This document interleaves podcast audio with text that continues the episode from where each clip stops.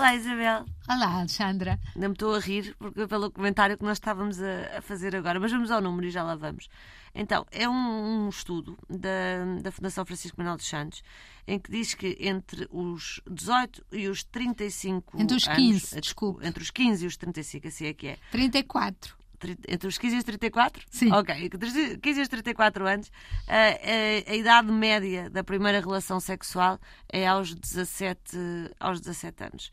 Um, e, e, nós estávamos aqui a rir uh, porque há, há, aqui algumas que há algum, alguns números adicionais que no, no, inquérito feito pela Fundação Manuel dos Santos os homens diziam que em média tinham tido cinco parceiras e as mulheres quatro uh, parceiros. Para já prémios. Não, mas é prémio porque é a primeira vez que este número se aproxima um do outro, não um é? do outro, Sim, porque okay. tradicionalmente nos estudos eh, todos que são fei que têm sido feitos uh, surge sempre os homens com muito mais relações sexuais e as mulheres com muito ou uma ou dois parceiros ao longo da ao vida longo toda da, vi da, da, vida que neste neste caso até é mais curta do que nos porque estamos a falar uh, entre os 15 universo, e os 34, e os 34. anos uh, e portanto estávamos nós a fazer sempre, a pergunta. Nós estávamos sempre a, a, brincar porque todos os, os analistas estatísticos diziam sempre que aquilo não mudava com nada. Porque se os homens tinham tantas uh,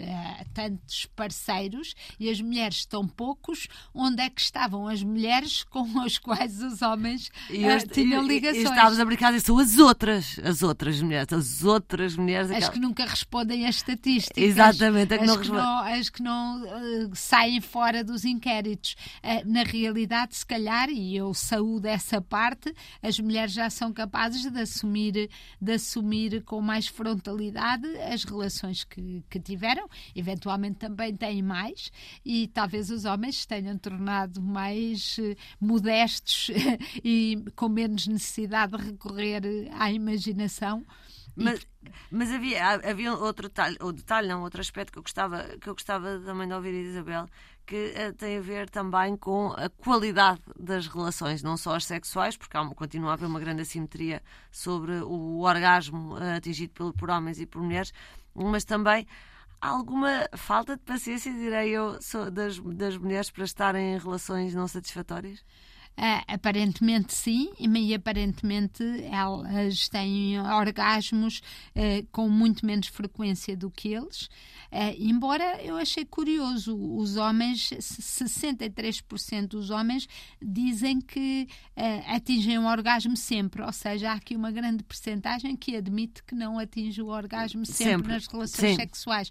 Eu acho que isto é importante, inclusive é para os homens que são criados e, e mesmo os jovens criados com a ideia de que têm que estar sempre operacionais e que têm que funcionar sempre. Certo, e tem que estar sempre com vontade e tem que sempre que corre tudo lindamente Portanto, sempre. achei esse número, esse número interessante. Mas, curiosamente, as mulheres hum, parecem conformar-se mais a uma relação onde não haja tantas relações sexuais, nem tanto prazer sexual, enquanto os homens, apesar desta taxa de maior, de, de atingirem o orgasmo com mais frequência, uh, parecem estar mais insatisfeitos com a sua vida sexual.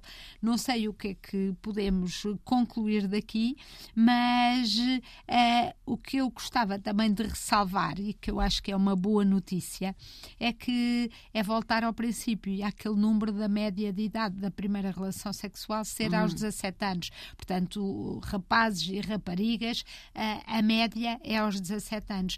O que eu acho que vem calar aqueles que, não sei se a Alexandra se lembra, mas Ai, há 20 sim, anos. Também que a educação uh, sexual era uma coisa para as famílias. Não, que era para as famílias e que a educação sexual era uma coisa perigosa, a, a falar-se mais abertamente ou explicar aos miúdos como é que se usa um preservativo ou para que, que uh, qual é a utilidade dos contraceptivos, os levaria a relações cada vez mais precoces e cada vez mais promíscuas, como se fosse uh, um acenar, como se o saber levasse ao agir.